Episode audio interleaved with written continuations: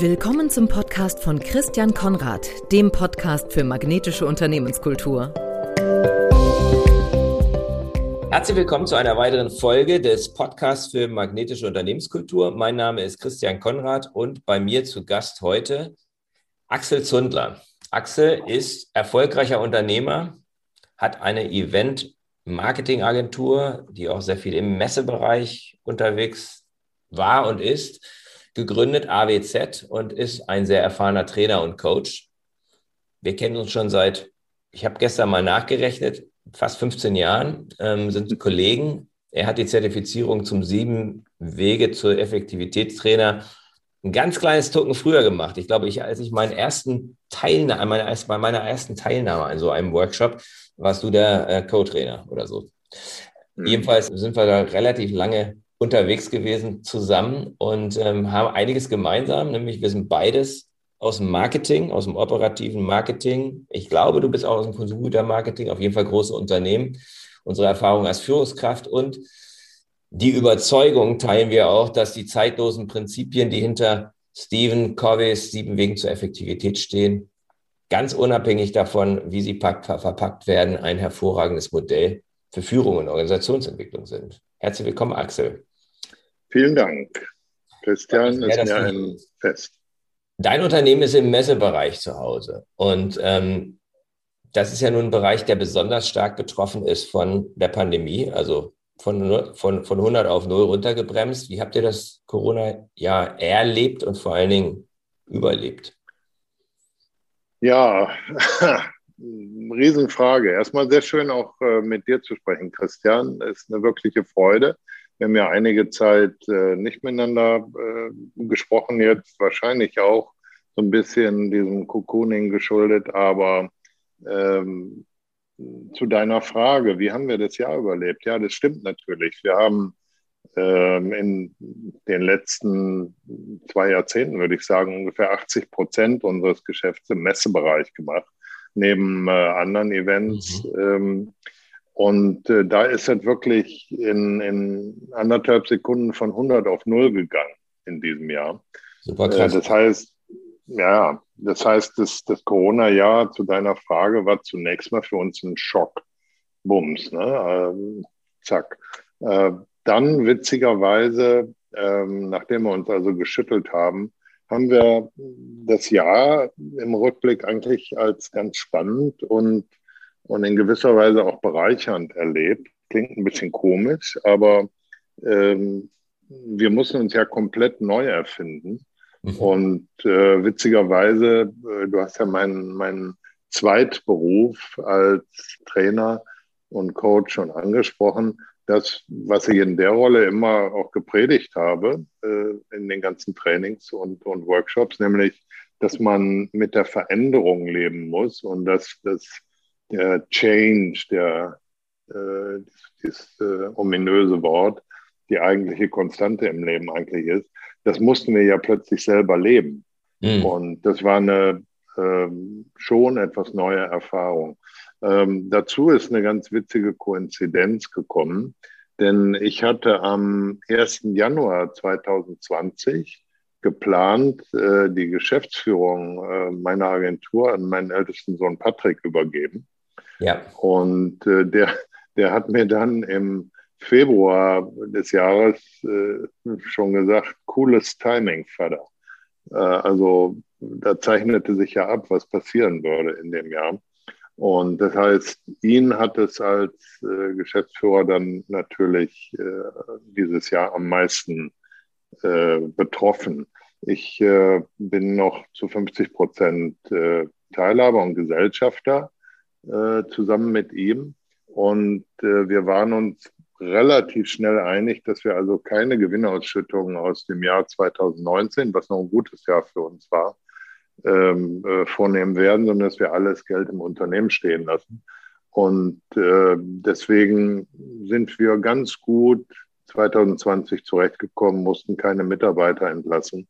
Und ehrlich gesagt ist es uns natürlich wow. trotz allem viel besser gegangen als, als vielen in der Eventbranche Mhm. Gerade die, die kleineren und die nicht so im Vordergrund stehen, wie das ja oft auch von Künstlern gesagt wird, haben natürlich auch wir mit, mit Hunderten von, von äh, Partnern, äh, meist kleineren und Einzelselbstständigen zusammengearbeitet immer, denen es wirklich dreckig geht, immer noch. Aber ja, also very mixed feelings über very 2020. Ja. Mhm. mhm. Du sprichst von Neuerfinden. Wie macht man das denn in der, in der, ähm, also Neuerfinden als Coach und Trainer ist schon schwer genug. Da bin ich, da bin ich sozusagen das erfahren, aber das ist ja einfach im Vergleich zu Messe.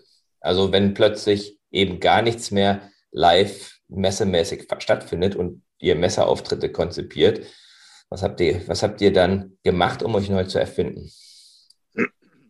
Ja, zunächst mal muss ich mich noch entschuldigen für die Stimme, die ein bisschen belegt ist. Ich führe das noch ein bisschen auf die Impfung zurück, die ich vor zwei Tagen gehabt habe. Also ich hoffe, ich bin gut zu hören. Ähm, ich kann, was, was das Thema Neuerfindung angeht, also muss ich wirklich den riesigen Hauptteil äh, der, der Credits, äh, wie man so sagt, an meinen Sohn Patrick äh, geben, denn der hat die Hauptlast dieser Neuerfindung getragen. Gut, er ist auch zwangsläufig durch, äh, dadurch, dass er eine andere Generation ist, äh, noch affiner der digitalen Transformation gegenüber. Ich bin gar nicht so schlecht da drin, aber er ist sehr viel weiter da drin. Ähm, was uns geholfen hat bei diesem Neuerfinden ist, wenn ich es recht überlege, wahrscheinlich der Tatsache geschuldet, dass wir seit einer ganzen Reihe von Jahren schon recht gut im 3D-Design unterwegs sind. Das mhm. heißt, wir haben immer viel, wenn wir Messestände entworfen haben, äh, dann, dann haben wir immer darauf gesehen, dass wir also unsere eigenen 3D-Designer im Haus hatten und das nicht an die Messebauer ausgelagert haben. Mhm. Und äh, so konnten wir immer sehr schnell reagieren, konnten unseren Kunden immer sehr schnell Vorschläge machen auch. Und dadurch waren wir also ein bisschen nah an dieser virtuellen Welt, wenn man das so nennen will. Und äh, konnten dadurch auch äh, uns relativ zügig auf so ein ähm, digitales, virtuelles Geschäftsmodell umstellen. Ähm, also das hat wirklich äh, ziemlich gut geklappt. Ähm, er hat da im März letzten Jahres eigentlich schon den ersten virtuellen Messestand für einen Kunden realisiert. Mhm. Äh, es war, glaube ich, war, glaube ich, eine, eine, Kosmetikmesse in Paris, wenn ich das richtig erinnere. Und äh, inzwischen ähm, machen wir, macht er ja hauptsächlich also recht gutes Geschäft mit äh, Hybriden und so multifunktionalen Online-Events und, und virtuellen Messeständen. Mhm. Also ja, hat gut funktioniert, aber nochmal, ich habe dabei assistieren dürfen, aber die Hauptlast liegt bei ihm. Das heißt, nur zu meinem, da bin ich jetzt einfach nur ein bisschen neugierig, wird es in Zukunft mhm. eben auch zunehmend virtuelle Messen geben? Ja, also ich glaube, ich glaube, es herrscht Einigkeit in der Branche, dass die Messen, wie wir sie früher gekannt haben, wahrscheinlich nicht mehr so stattfinden werden. Ähm, wir glauben, dass die Messen natürlich, je, je weiter wir fortschreiten jetzt äh, mit äh, der Überwindung der Pandemie, dass die Präsenzmessen wieder einsetzen werden. Ähm, aber wir glauben, dass äh, insgesamt weniger Besucher wie auch weniger Teilnehmer von Ausstellerseite äh, da sein werden. Ähm, vermutlich wird sich die Qualität der Messen dadurch ändern, indem das äh, halt nur noch entscheidende Leute äh, von, von Ausstellerseite hingehen und von Besucherseite, die wirklich entscheiden können. Äh, das heißt, wir werden nicht mehr diese, diese Massenbesucher haben, wie bei den großen Messen mit, mit weiß ich nicht, über einer Viertelmillion Besucher und, und 3000 Ausstellern und so weiter. Äh, da werden viele Aussteller auf virtuelle Formate übergehen. Je besser die werden, je interaktiver die werden, mhm. ähm, wird das vermutlich bleiben. Natürlich nicht so, wie es jetzt ist, aber in einem ziemlich großen Umfang glauben wir, dass das äh, auch nach der Pandemie so bleiben wird. Ja. Mhm, mhm. Das heißt, wer als Messebauer Erfolg sein äh, oder Messe äh, Dienstleister erfolgreich sein will, der muss beides beherrschen. Ne? Der muss ähm, sicherlich auch das beherrschen, was er vorher beherrscht hat, aber er wird nicht klarkommen, ohne dass er die, die, die virtuelle Welt beherrscht. Ähm, ja, also das wird davon aufhängen, wie du aufgestellt bist. Also ich denke mal, es gibt ja unzählige äh, Berufe rund um dieses ganze Event-Messe-Business. Es ist ja im Grunde ein, ein, eine riesige Branche, die, die unglaublich fragmentiert ist. Und vermutlich leidet sie deshalb äh, auch zurzeit mehr als andere Branchen, die eben irgendwie kohärenter auch zu denken sind und, und daher auch vermutlich eine bessere Lobbyvertretung in Berlin haben. Und, und äh, diese Branche, die je nachdem, wen du dazu zählst, aber vermutlich so um die eine Million äh, wow. Menschen umfasst. Äh, das sind aber halt wirklich viele Einzelselbstständige. Da sind die Künstler bei, da sind äh, Bühnenbauer bei, da sind viele Techniker bei. Ähm, wo willst du, wo willst du da, sag ich mal, eine definitorische Grenze ziehen? Nicht? Und wenn du jetzt ein Catering-Unternehmen bist, dann wird es dir wahrscheinlich auch in Zukunft nicht helfen, jetzt im, im virtuellen Bereich aufzurüsten, obwohl es ja auch schon Online-Verkostungen gibt. Aber irgendwie musst du das Essen oder den Wein ja dann zumindest zu den Leuten nach Hause hin schaffen, damit du dann eine virtuelle Online-Verkostung machen kannst. Äh, nur, ich denke, es wird beides parallel laufen. Äh, äh meine Frau zum Beispiel, du kennst ja die Wiki, äh, die hat festgestellt, dass diese Online-Yoga-Kurse, die sie im Moment äh, halt mitmacht, im Grunde viel äh, besser sind als diese Präsenzkurse in so einer Turnhalle oder in so einem Studio vorher. Weil du musst nicht hinfahren, du, du äh, äh, musst deine Matte nicht ins Auto packen und dahin fahren, sondern es ist alles hier. Und sie sagt also, dass sie das auch in Zukunft sehr gerne in dem Format machen wird. Und genauso ist das halt in mhm. der Eventbranche. Es hängt sehr davon ab, wie du aufgestellt bist.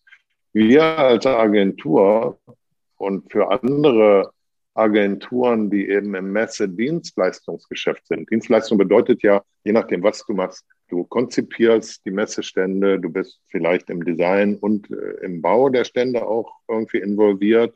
Wie in unserem Fall machst du vielleicht das komplette sogenannte Operations für die Kunden. Das Operations umfasst halt alles, was du machen musst, um auf einem Messestand auch eine erfolgreiche Teilnahme zu machen, sprich Hostessen, Catering, Security, äh, sauber machen, äh, alles, was dazugehört. Äh, Blumenschmuck, Dekoration und, und, und, und, und, äh, inklusive der ganzen Auswertung von Messeerfolg und so weiter. Das gehört alles für uns zur Operation. Also für einige wird äh, zwingend so sein, dass das in Zukunft notwendig ist, für andere vielleicht weniger. Sehr spannend. Also ich denke, das ist illustriert so die Herausforderung, die in ganz vielen Branchen da ist. Für manche ist es einfach oder einfacher, aber für andere ist es super, super schwer. Und ähm, das, glaube ich, muss man auch immer berücksichtigen, wenn man irgendwie über Entscheidungen trifft, äh, spricht, auch wie sozusagen ja. die Welt danach aussieht. Mhm. Hm. Wir wollen heute mal über, über Leadership, über Führung sprechen. Und mhm weil das ein Thema ist, was uns verbindet und die Rolle, die Führung bei der Entwicklung leistungsfähiger Teams und starker Unternehmenskulturen spielt. Und auf deiner Webseite zitierst du Stephen Covey, den wir beide ja sehr schätzen, der uns auf seine Art, ich habe ihn nie persönlich getroffen, ich glaube, du warst mal bei einer Veranstaltung, ja. äh, aber der uns mitgeprägt hat. Und der hat unter anderem, er hat vieles gesagt, aber unter anderem zitierst du ihn auf deiner Seite, die meisten Unternehmen sind zu viel gemanagt und zu wenig geführt. Ja. Was bedeutet das konkret? Ja, was bedeutet das konkret? Ähm, für mich, für mich bedeutet das konkret äh, etwas, was ich, was ich also auch, was, was Kavi auch erläutert hat und was ich voll unterschreibe und auch was, was meiner ja, ständigen Erfahrung äh, entspricht, wenn ich in Unternehmen bin.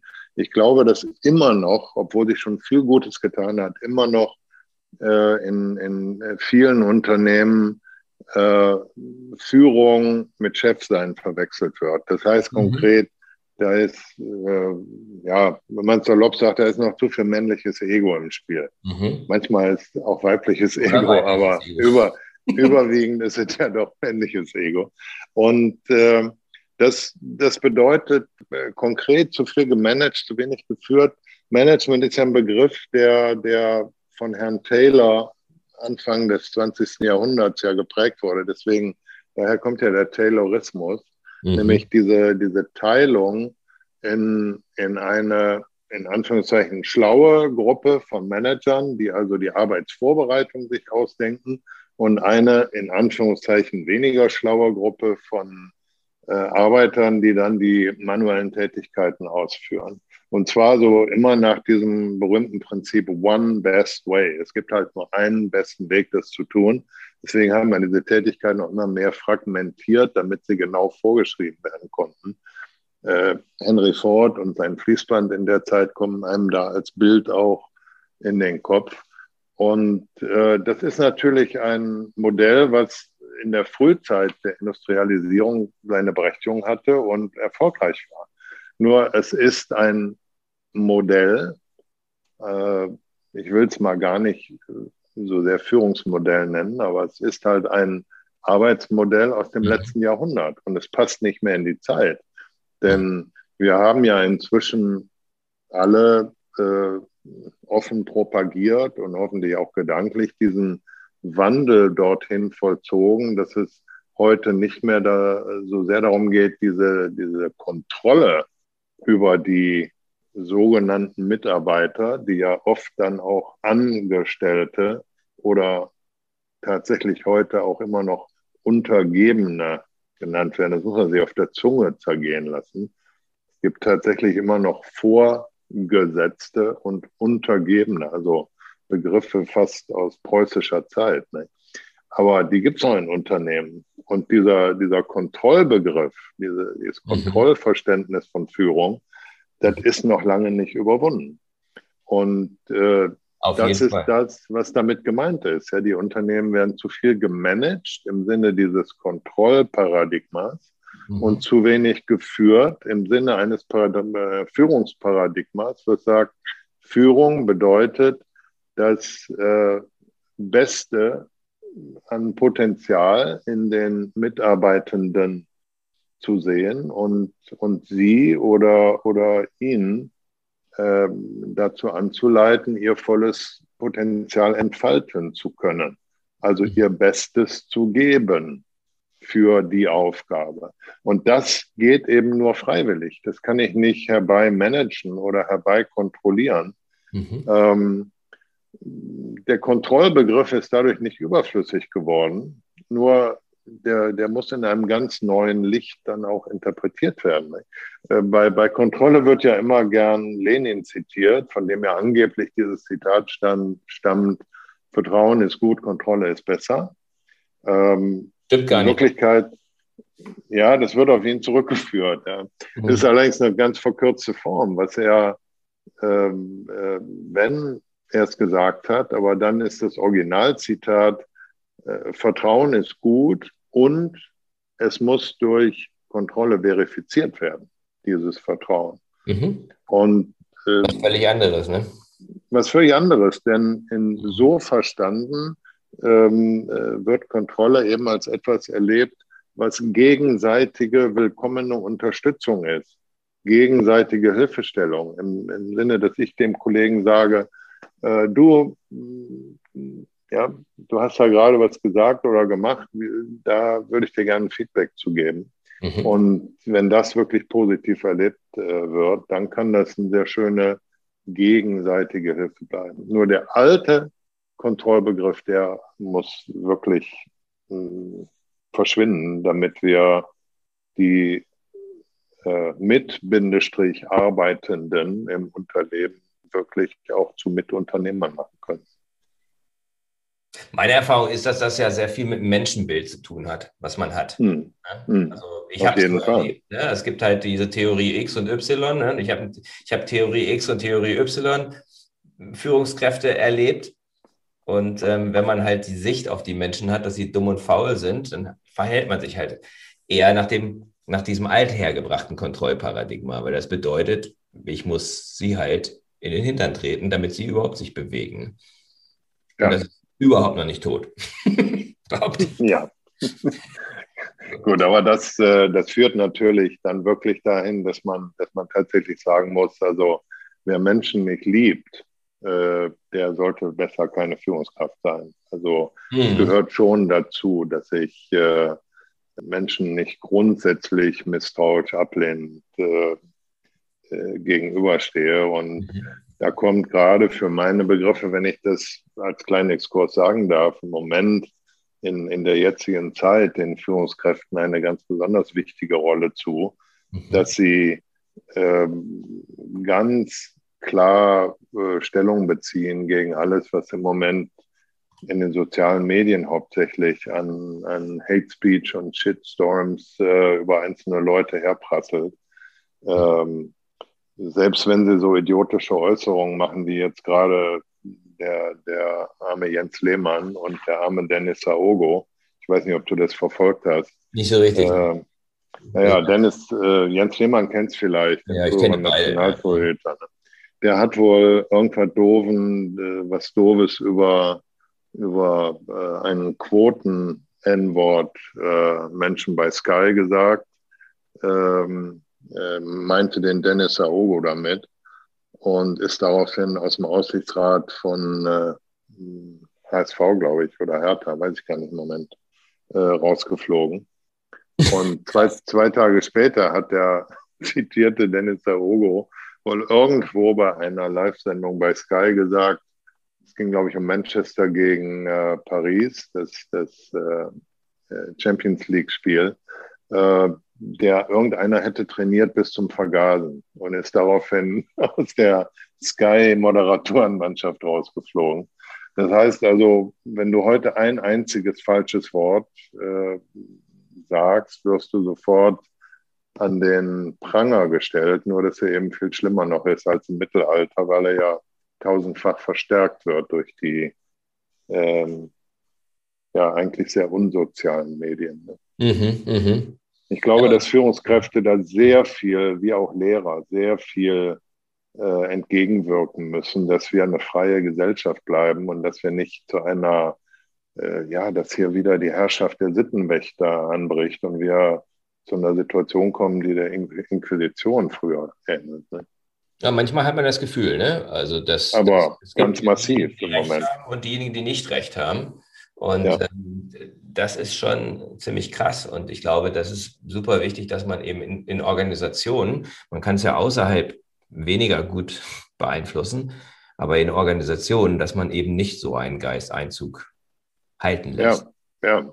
Und für mich, weißt du, für mich äh, schließt sich da der Kreis. Ich habe ja vorhin gesagt, wenn ich, wenn ich äh, Menschen führen will, dann äh, für mich ist es zwangsläufig erstens, dass ich mich selbst führen kann.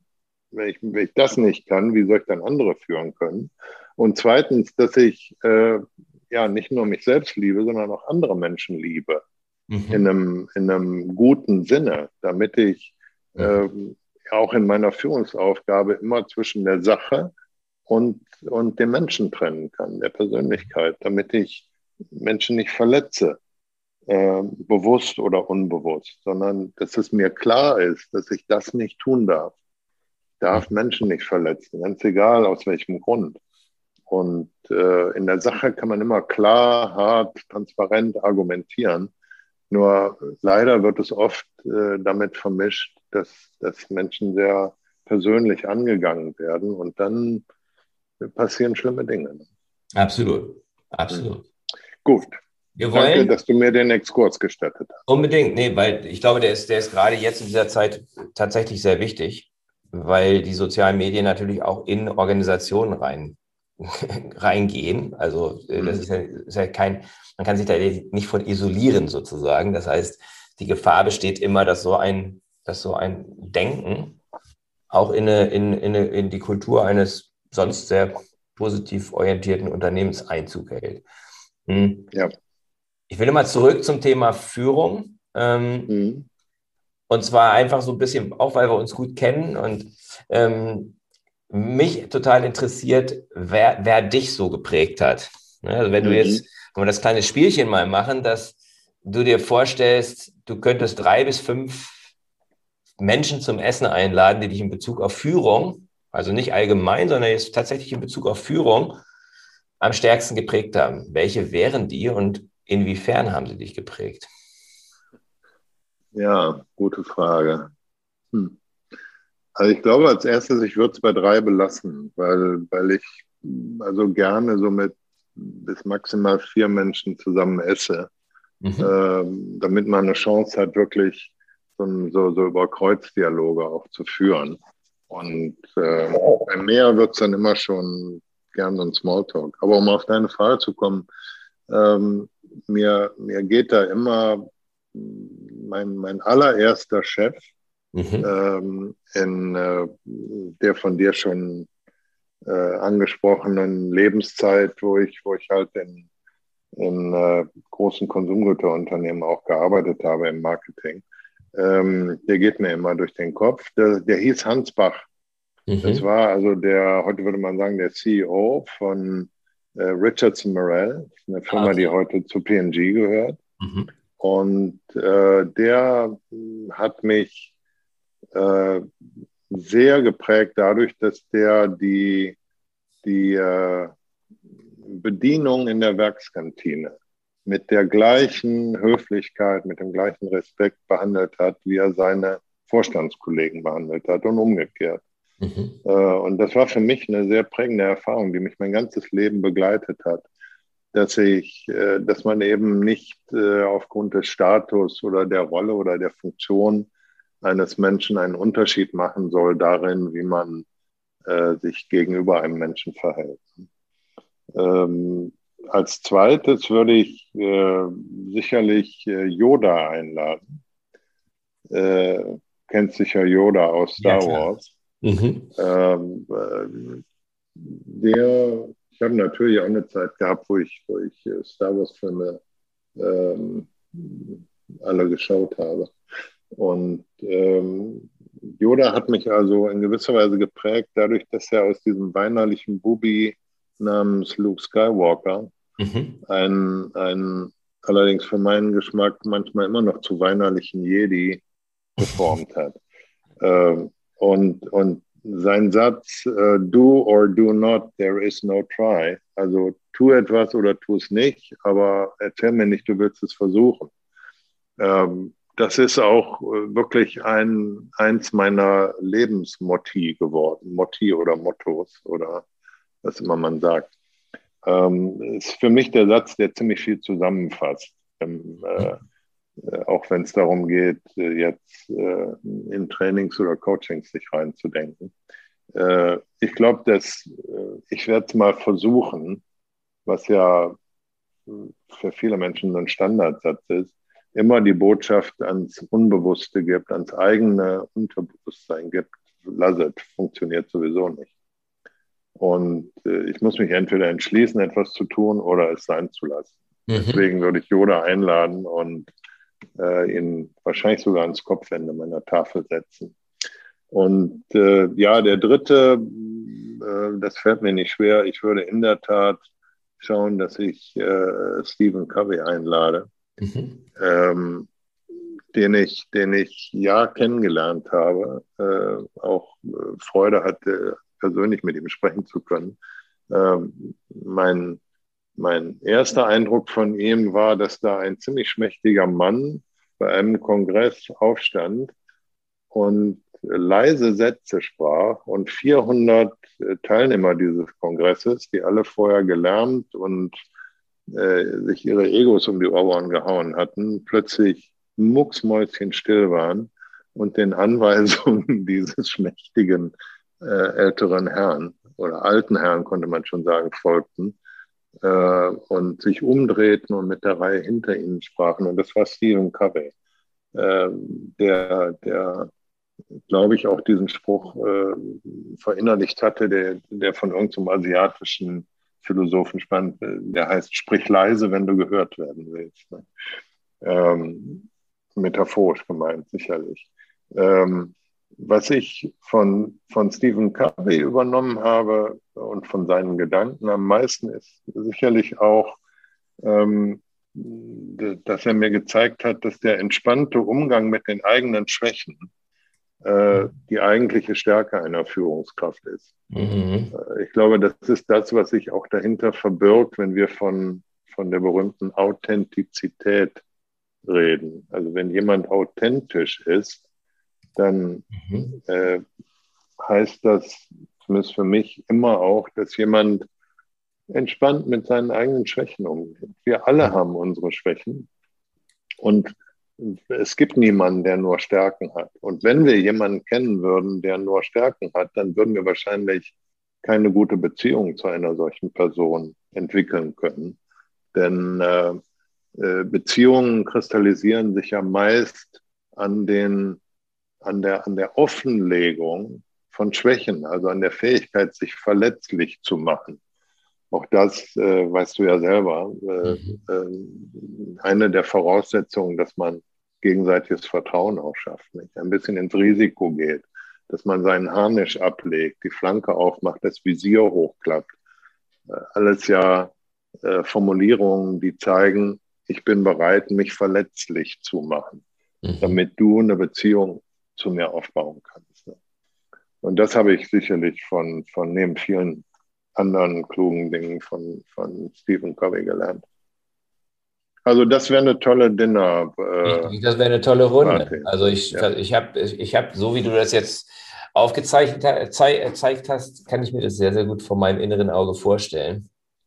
Und ähm, es wäre sehr, sehr spannend, da Mäuschen spielen zu dürfen, wenn Stephen Covey äh, Yoda um äh, irgendwelche Weisheitstipps bietet oder so, oder dein, dein Herr Hansbach. Ähm, dann möglicherweise ja. ähm, aus seinem Leben etwas teilt mit, mit Stephen Covey. Ja, und, mit ja, und ich würde, ich würde auch als Mäuschen an meinem eigenen Tisch sitzen und den dreien lauschen, wie sie, wie sie äh, sich austauschen, ja.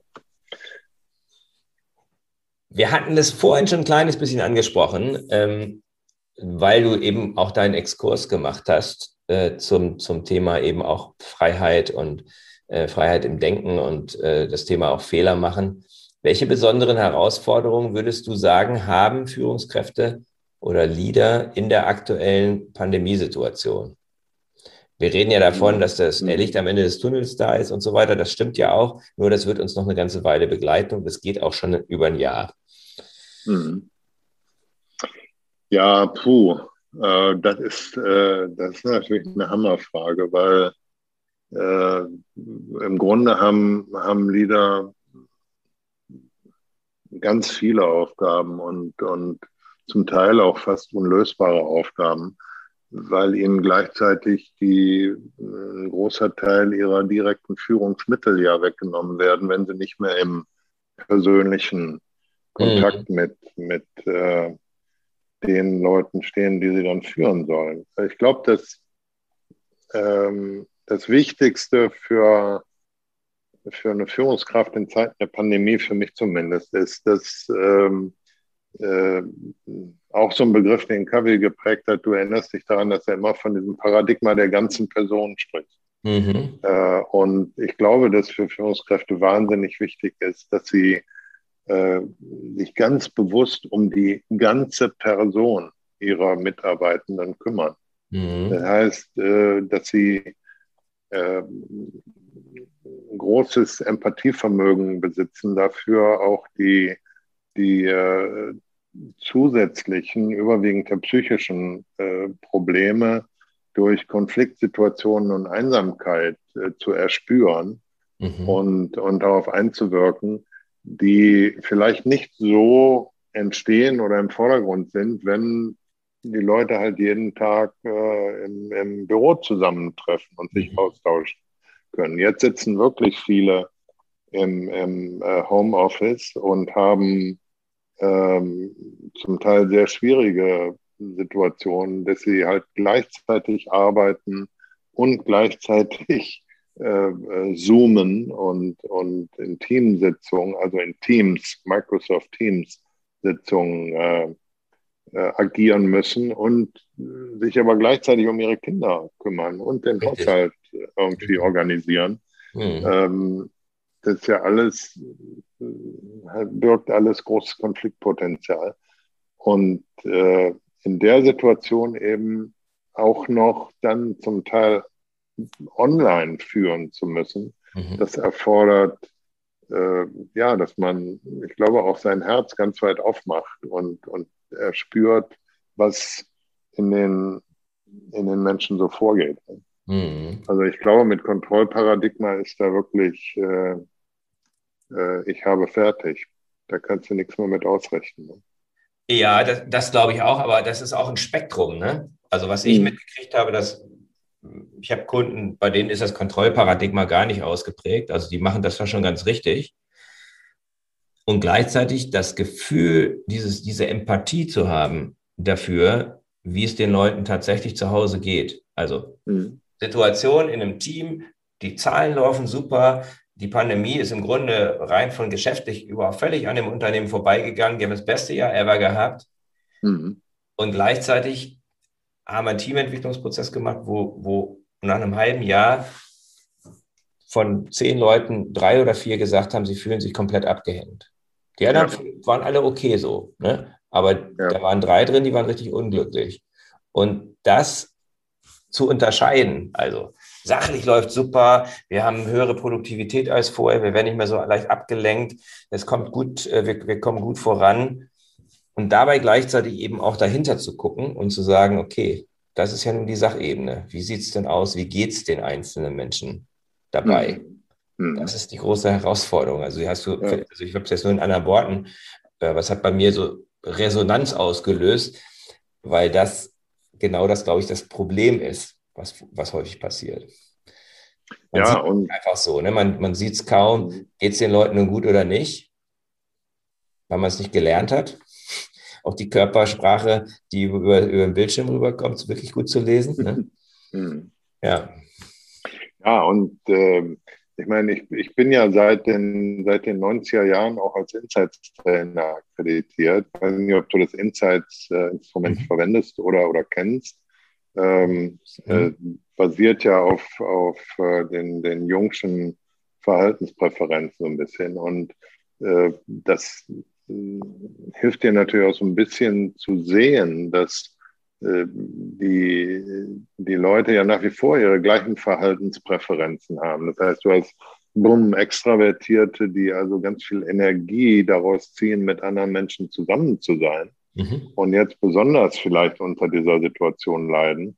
Und du hast äh, recht introvertierte äh, Menschen, die äh, wundersamerweise hervorragend mit der Situation klarkommen jetzt, mhm. äh, weil, sie, weil sie ihre äh, ihren äh, ein bisschen nervenden Kollegen nicht mehr jeden Tag ertragen müssen. Also mhm. Und es gibt halt die, die rational äh, betonten Menschen, die äh, auch relativ strukturiert äh, an die Situation rangehen und sich das in ihre Excel-Tabellen äh, reinschreiben und sagen, ist ja alles klar. Und dann gibt es eben die, die sehr gefühlsbetont, emotional äh, engagiert mit den Dingen umgehen, die haben wieder mehr Probleme, weil sie eben nicht so mhm. ähm, direkt darauf eingehen können. Und das als Führungskraft auch noch rauszuempfinden, wenn du halt immer nicht äh, in, in dem Bereich vorgebildet bist, sondern das intuitiv machen sollst, nicht einfach. Also Absolut es ist nicht einfacher geworden mhm. für die Führungskraft, mhm. würde ich sagen echt eine Herausforderung, aber, es, aber es, ähm, ich denke, dass diese Fähigkeit auch in normalen, in Anführungsstrichen, Zeiten super wichtig ist. Mhm. Es wird nur jetzt noch viel deutlicher, wie entscheidend das ist. Ja. Äh, wenn, man, wenn man eben diesen Zusammenhalt haben will, wenn man eben Leute auch wirklich mitnehmen will. Also ein weiteres Thema wäre ja, wie geht man um damit, dass die Hälfte des Teams ähm, immer da ist und die andere Hälfte in Kurzarbeit ist. Und wenn wir die jetzt wieder zurückholen, was machen wir mhm. da? Ne? Also die ganzen Gastronomiebetriebe, die wahrscheinlich zu 90 Prozent, 100 Prozent Kurzarbeit gehabt haben und wenn die jetzt wieder ja. aufmachen, dann ja. wird das, dann ist das ja so, als ob alles neu ist. Und ja. Es ist ja nicht so, dass wir da einfach so anknüpfen, wo wir jetzt Februar 2020 aufgehört haben, sondern die Menschen ja. haben sich verändert, das Umfeld hat sich verändert, die Firma hat sich verändert ähm, und jetzt mhm. soll dann gleich wieder alles von 0 auf 100 gleich losgehen. Ne? Klar, es also, als hättest du neu gegründet und jetzt fangen wir mal an. Und, genau, äh, genau. Ja, ja, ja. Jetzt hättest du, äh, das Team hatte sich noch nicht gekannt und jetzt kommen wir wieder zusammen. Ne? Ja, ja. Ja. Und, und ich sag mal, in der Zeit hat sich ja auch äh, eine Menge getan. sind die, die Leute sind ja wirklich nicht mehr dieselben, die sie vor anderthalb Jahren gewesen sind. Genau. Die, die haben ja in der Zeit ganz unterschiedliche Dinge erlebt und mit und durchgemacht. Und äh, du, du äh, hast in vielen Fällen die Situation, dass sich eine, eine ganz neue Teamdynamik und, und äh, Teamstruktur auch äh, wieder zeigen wird. Ja, und wir haben vorhin darüber gesprochen, über ne, wie habt ihr euch an das neue, an die neuen digitalen Geschäftsmodelle ähm, oder die neuen digitalen mhm. Herausforderungen angepasst. Mhm. Das, was sich ja auch verändert hat, ist, dass die digitale Transformation wenn du an die digitale Transformation denkst, dann hat die ja durch Covid einen starken Schub bekommen. Also mhm. in vielen Branchen ja. Ist das ja wie so ein Katalysator gewesen. Und wir waren vorher schon in dieser Transformation und diese Transformation verändert ja ganz viel, aber sie verändert mhm. vor allen Dingen in vielen Branchen, wie bei euch auch, verändert sie die Geschäftsmodelle, was ja wie, ne, wir haben beschäftigt uns mit bei Covey immer mit Paradigmenwechseln, was ja häufig ein Paradigmenwechsel ist, der gar nicht ja. so leicht zu vollziehen ist.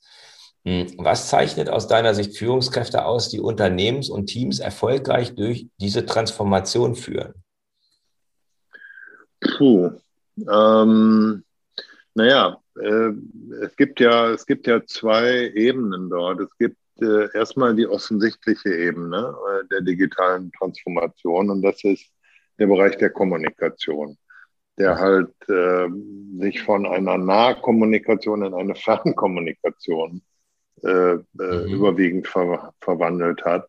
Das mhm. heißt, da geht es darum, äh, führen über digitale Medien, sagen wir mal. Mhm. Das ist ja etwas, was in der Form ähm, zwar schon da war, aber nicht so hundertprozentig oder konkret, wie es zum Teil im Moment ist. Und das Zweite ist ja dann hinterher die digitale Transformation, die erschöpft sich ja nicht nur in, äh, darin, dass man äh, digital kommuniziert, sondern es sind ja äh, vielfältige digitale Prozesse, ähm, was weiß ich, Internet, äh, 4.0, 5.0 wird kommen, 6.0 irgendwann, ähm, dass man wahrscheinlich in dieser Zeit eben auch eine Beschleunigung in der in der Transformation wirklicher Arbeitsprozesse hin zu digitalen Abläufen mhm, mhm. äh, hat, bis hin, bis hin zum,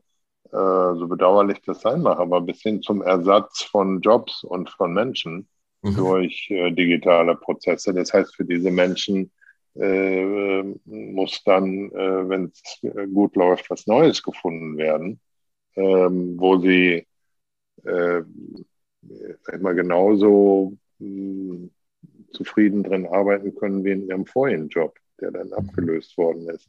Da sind Führungskräfte natürlich äh, besonders gefordert, kreativ zu sein in dem in dem, aber ich will mal überwiegend auf den kommunikativen Führungsteil eingehen.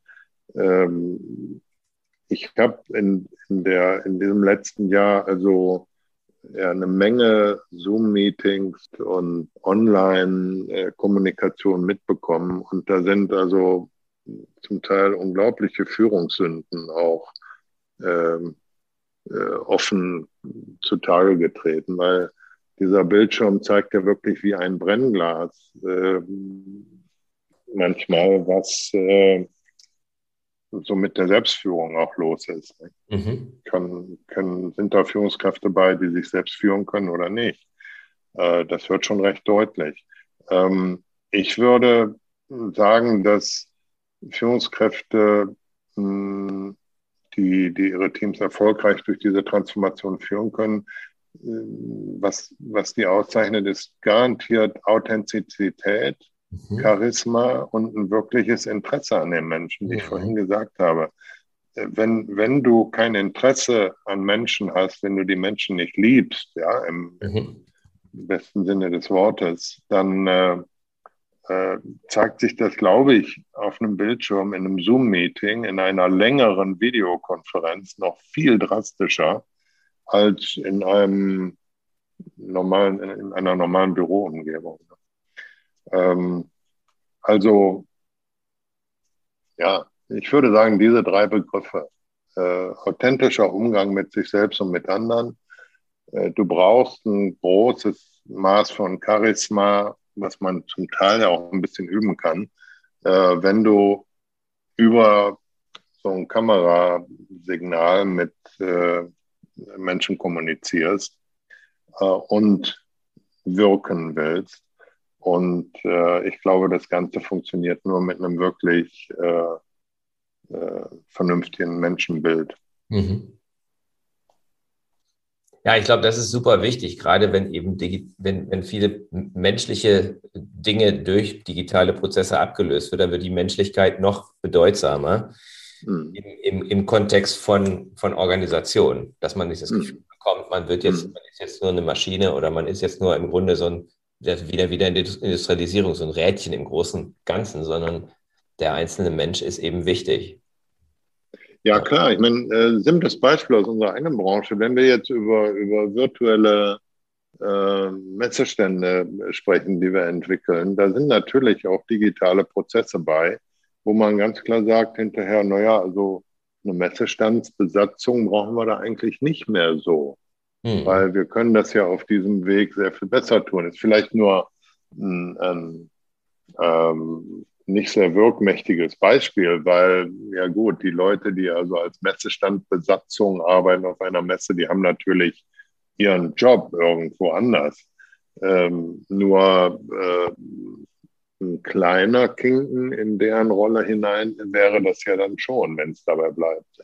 Absolut. Das heißt, all diese Dinge müssen durch eine gute und, und äh, positiv äh, ausgerichtete Führung ausgeglichen werden. Mhm. Und äh, ja, und da zeigt sich eben wieder, dass, dass äh, Führungskräfte nicht äh, ihren Job nebenbei machen können, wie es halt in vielen Unternehmen auch immer noch ist. Ah, guten Tag, Herr so und so, Sie haben jetzt, äh, sind gerade befördert worden. Jetzt sind Sie Abteilungsleiter und haben da 50 Menschen. Viel Spaß übrigens. Mhm. Sondern äh, das, das äh, Führungskraft sein ist ein Fulltime-Job, wo du plötzlich nicht mehr Sach-Bearbeiter bist, sondern Menschen-Arbeiter. Mhm. Und äh, ja, ich glaube, das wird dadurch nochmals verstärkt und verdeutlicht, diese Notwendigkeit. Ja. Mein Thema ist ja Unternehmenskultur, hm. Axel. Ja. Ähm, wie du ja weißt, ähm, und ich nenne das magnetische Unternehmenskultur. Was fällt dir als mhm. erstes ein, wenn du diesen Begriff hörst? Vielleicht gerade in dem Kontext mhm. von dem, was wir gerade gesprochen haben. Mhm. Ja, also was mir als erstes einfällt, ist natürlich ein ganz äh, simpler Vergleich. Ich glaube, wir kennen alle Menschen, die, äh, von denen wir uns wie magnetisch angezogen fühlen. Und äh, ich, ähm, ich, immer wenn ich äh, diesen Begriff der magnetischen Unternehmenskultur, den du ja geprägt hast, äh, äh, zumindest deutlich verbreitet hast, ähm, immer wenn ich den höre, dann, dann sehe ich halt ein Unternehmen vor mir, was eine Kultur hat, wo ganz viele Menschen irgendwie mit dem gleichen Sinnverständnis mhm. arbeiten. Und äh, eine solche Gruppe zieht, glaube ich, zwangsläufig auch andere Gleichgesinnte an und äh, zieht auch Kunden an, die ähnlich denken. Absolut. Also ich verstehe unter, unter einer magnetischen Unternehmenskultur, also ich kann nur einen Begriff aus dem Marketing nehmen. Für mich ist das wie eine Pull-Strategie statt einer Push-Strategie. Mhm. Und, und Pull-Strategien sind äh, in der Regel erfolgreicher und gleichzeitig unaufwendiger als Push-Strategie. Ähm, ja, also das äh, sehe ich so immer als Begriff äh, vor Augen. Was ich, was ich gleichzeitig äh, dann aber auch immer vor Augen habe, ist, dass eine magnetische Unternehmenskultur ja möglicherweise dann auch äh, Leute anzieht, die ich gar nicht so gerne haben will. Egal, ob es nun äh, Mitarbeitende oder Kunden sind. Mhm. Äh, und äh, da habe ich kein Rezept, wie man damit umgeht. Das, äh, aber das ist deine Expertise. Das musst du mir irgendwann mal erklären. Ja, ich glaube, ich glaube, dass die Pull-Strategie, also ganz verkürzt, ne, würde ich halt sagen, dass der Magnet anzieht und abstößt. Ja. Ja, okay. Stimmt. Und, ähm, und, und auch sortiert. Ne? Also er sortiert Stimmt. häufig, Stimmt. weil ja. du guckst, ob eine Passung da ist oder nicht. Also gerade weil du sagtest, ähm, magnetisch sind häufig Unternehmen, wo man ganz klar weiß, wofür die stehen. Also wo der Sinn klar mhm. ist, wo die mhm. Werte vielleicht klar sind. Mhm. Und, äh, Unternehmen, die sich dessen bewusst sind, dass sie so eine starke Kultur haben, die sind in der Regel, folgen die dem Leitsatz Uh, recruit for Character, Train for Skill. Also mhm. anders gesagt, die rekrutieren halt auf Basis der Persönlichkeit und auch der Wertepassung mhm. und nehmen auch mal jemanden nicht, der eigentlich genial ist, aber der menschlich ja. von, seinen, von seinen Werten und von seinem inneren, äh, inneren Warum da nicht reinpasst, weil die sagen, ja, der macht ja. alles kaputt. Ja. So gut kann der gar ja. nicht sein, dass der, das geht gar nicht, so genial kann er nicht sein, dass der das kompensiert, was er auf der anderen Seite wieder einreißt. Ne? Ja. Dadurch, ja, ja, dass die Passung nicht da ist. Voll unterschrieben, dass, ja. dass die Richtung nicht, ähm, nicht passt. Und deswegen stoßen die auch ab. Ähm, ja. Um sie auch zu schützen, aber ja, ist auch so eine Reaktion. Denn es wird dann Menschen geben, oder viele Menschen werden dann eben sagen, da möchte ich nicht dabei sein. Hm. Ja, ja, guter Punkt. Also äh, ich muss bekennen, dieser, dieser Aspekt äh, des, des Magneten, dass er ja auch abstößt, ist mir nicht vordergründig präsent gewesen. Ne? Ich sehe bei Magnet, magnetisch, bei dem Begriff, sehe ich immer hauptsächlich das Anziehende. Mhm, das, ist auch, das ist auch so. Ähm, ich habe darüber halt nachgedacht und bin darauf gekommen, dass ein schönes Bild für mich immer ähm, meine Brio-Eisenbahn war, mit der ich als Kind gespielt habe wo ich ja dann immer so, wo man immer gucken musste, ob das jetzt mit der richtigen Seite dran war. Ne? Und dann hast du auch ja, immer mal so ja, gespielt, wie die so, wie die sich so abstoßen. Ne? Dann hast du mal die beiden Pluspole mal aneinander gehalten und ja. hast einfach mal als Kind so diese Faszination, dass die dann halt in, in, in, in unterschiedliche Richtungen gehen.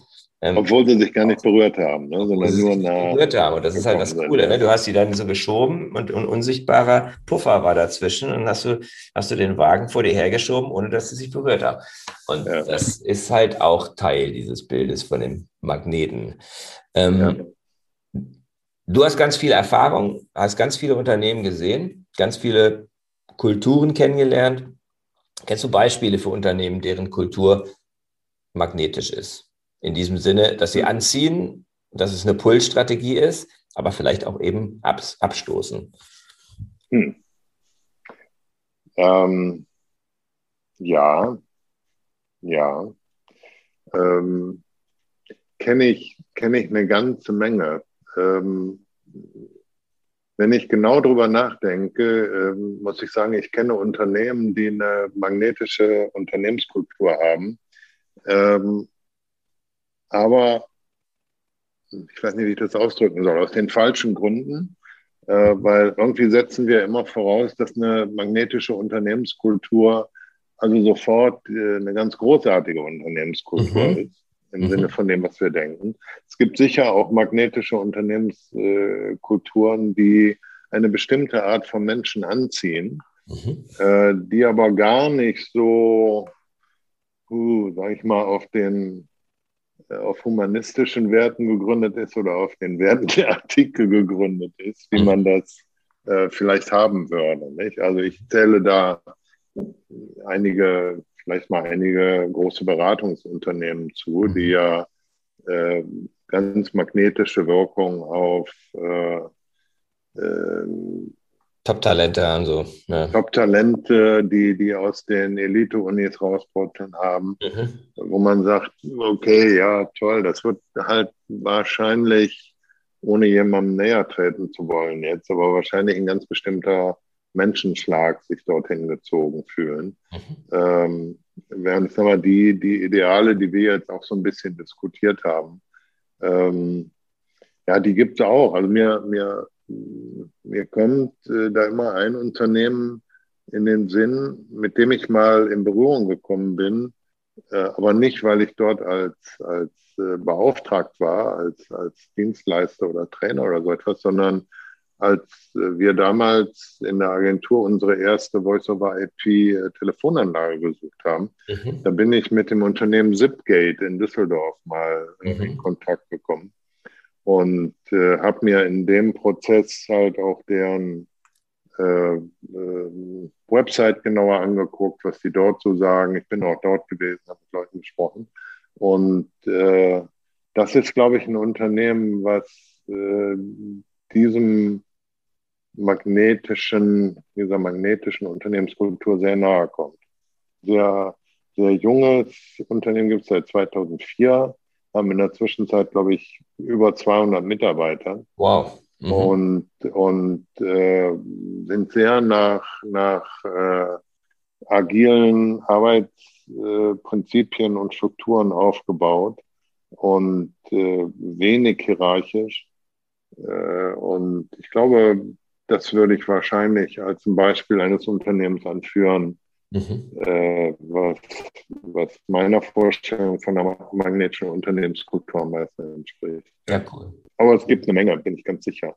Und ich habe auch eine Menge kennengelernt. Äh, mhm. äh, ich sage aber auch ganz ehrlich, äh, ja, sicher habe ich im Laufe meines Arbeitslebens viele unterschiedliche Unternehmen kennengelernt. Ähm, ich möchte mir aber nicht anmaßen, dass ich die dann immer kenne, sondern es ist immer so ein kleiner Ausschnitt, äh, den man dann kennenlernt. Und mhm. bin dann immer sehr vorsichtig damit, die dann irgendwie zu beurteilen. Das gilt im das Übrigen stimmt, auch für die stimmt. Beratungsunternehmen, die ich da zitiert habe. Vielleicht ist das, ist das in vielen Fällen auch ein Klischee. Und es ist natürlich nie statisch. Ne? Also es gibt ja, ich zum genau, Beispiel, Beispiel, eines Unternehmens, was ich in meinem Buch gefeatured habe. Ähm, da habe ich dann ein Jahr später gefragt, kann ich dich mal im Podcast interviewen, die Führungskraft? Und er sagte, mhm. ich würde es eher nicht machen, weil da hat sich bei uns haben sich Dinge verändert. Und ich ja. könnte nicht mehr so sprechen wie vor einem Jahr. Ja, ja, ja. Und das war ja, das, ähm, das kann eben auch vorkommen. Ne? Ja, und das, das, kommt, das kommt ständig vor. Ich meine, das ist ja auch ganz natürlich. Jedes Unternehmen äh, verändert sich ja im Grunde wie die, wie die die Zellen in unserem Körper. Wir, wir selbst sind ja, was habe ich gelesen, irgendwo alle sieben Monate ein ganz neuer Mensch, weil sich 90 Prozent unserer Zellen ausgetauscht haben, erneuert haben. Krass. Die alten sind abgestorben, neue sind gekommen. Äh, mich wundert immer, wieso, also ich trotzdem immer noch so aussehe wie vor sieben Monaten.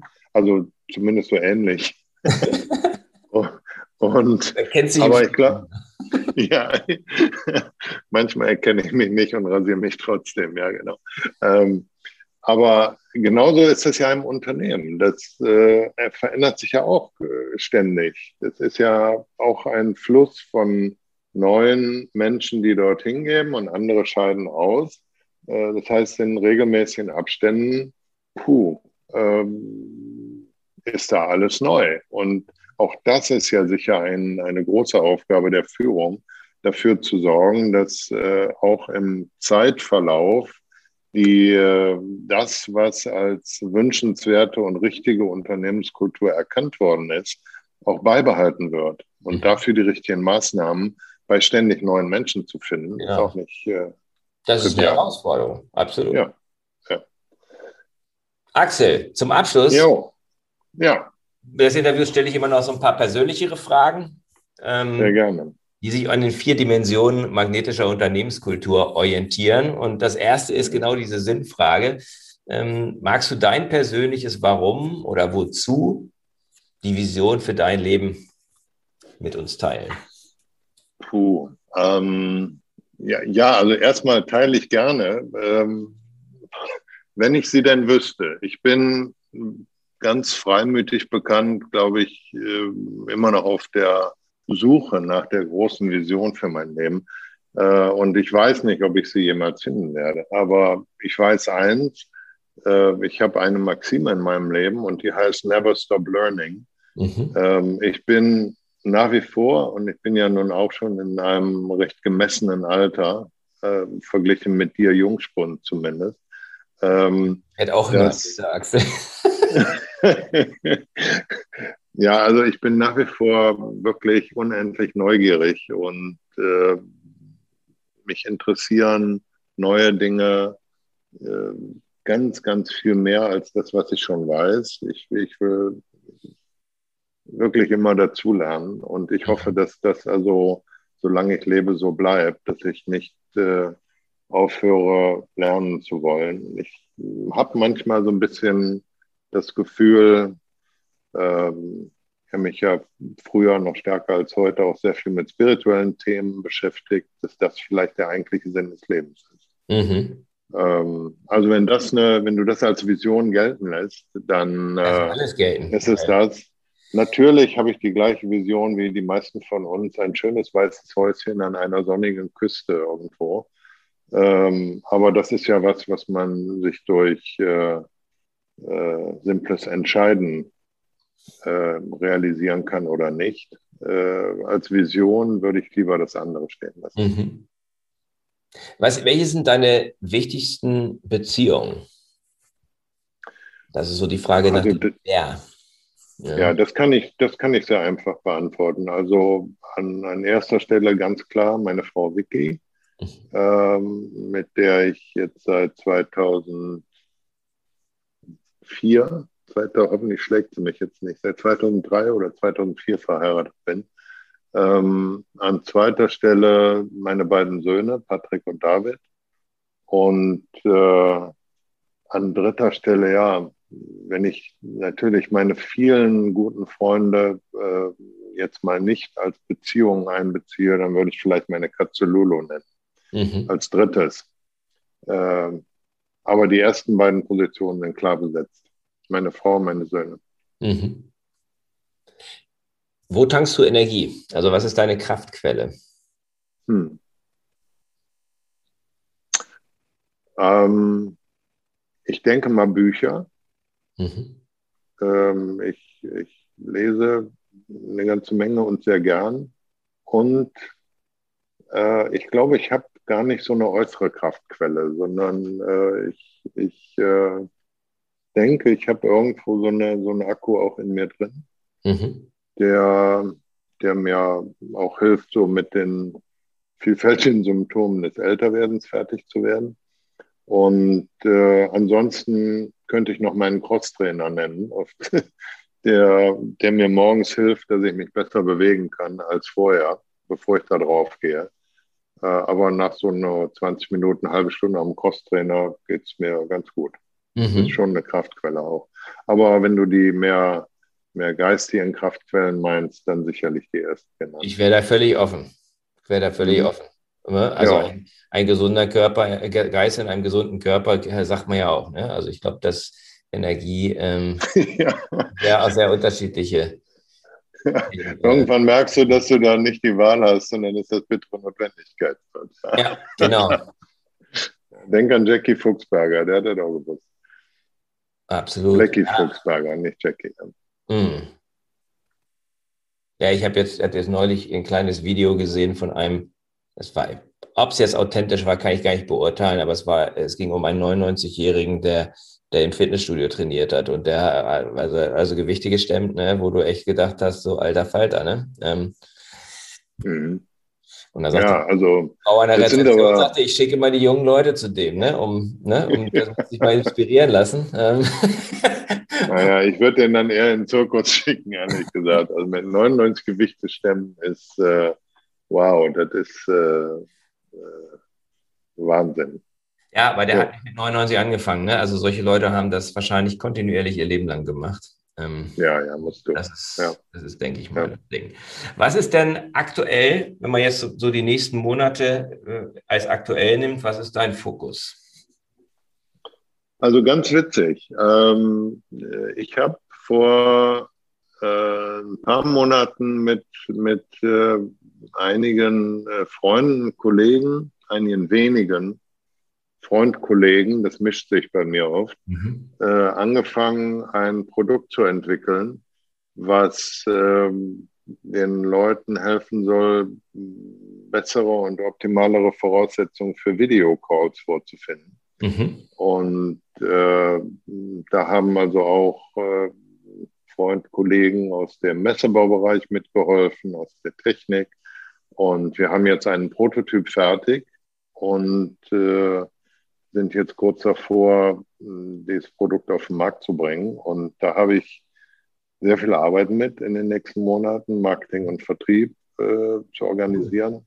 Wow. Und äh, naja, alles, was damit zusammenhängt, Finanzierung und Distribution und mhm. äh, Vertriebspartner zu finden und so weiter. Ne? Also das ist äh, so mein Fokus, ähm, der mich in den nächsten paar Monaten, glaube ich, am meisten beschäftigen wird. Sehr cool. Axel, letzte Frage. Ja. Wo findet man dich, wenn man ja. dich sucht? Also wenn jetzt jemand, der den Podcast sucht und sagt, ich würde gerne mal mit diesem ähm, dynamischen jungen Mann sprechen, der seine Messebaufirma jetzt schon in die digitale Zukunft führt. Wo, wo, sollten, Sie, wo sollten die anklopfen? Ähm, also außer bei mir zu Hause, weil ich lieber vermeiden würde. Ähm, die, äh, ich bin zu finden auf LinkedIn mhm. und auf unserer Website auf äh, awz-mbh.de. Mhm. Also www davor hilft vielleicht noch. Ähm, da bin ich zu finden. Ansonsten bin ich in den sozialen Medien nicht so unterwegs.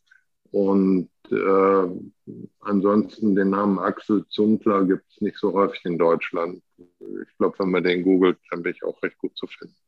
Findet man dich. Alles klar. Ich danke ja, herzlich. Sehr gerne. Super Austausch ja. und das wieder Kontakt nach längerer Zeit und wünsche dir ja jetzt erstmal, dass es einen schönen Sommer gibt und dann ganz viel Erfolg ja. bei deinem Projekt. Das klingt sehr spannend. Herzlichen Dank, lieber Christian. War eine Freude, mit dir zu plaudern, wie immer. Ich würde mir wünschen, dass, dass, äh, dass wir das jetzt demnächst öfter mal wieder von Angesicht zu Angesicht schaffen. Und das ich wünsche dir weiter ganz, ganz viel Erfolg in allem, was du tust und vorhast. Ich weiß, du machst es gern. Ich danke dir. Das war der Podcast von Christian Konrad, der Podcast für magnetische Unternehmenskultur. Mit Impulsen, wie Unternehmen die passenden Mitarbeiter und die idealen Kunden anziehen.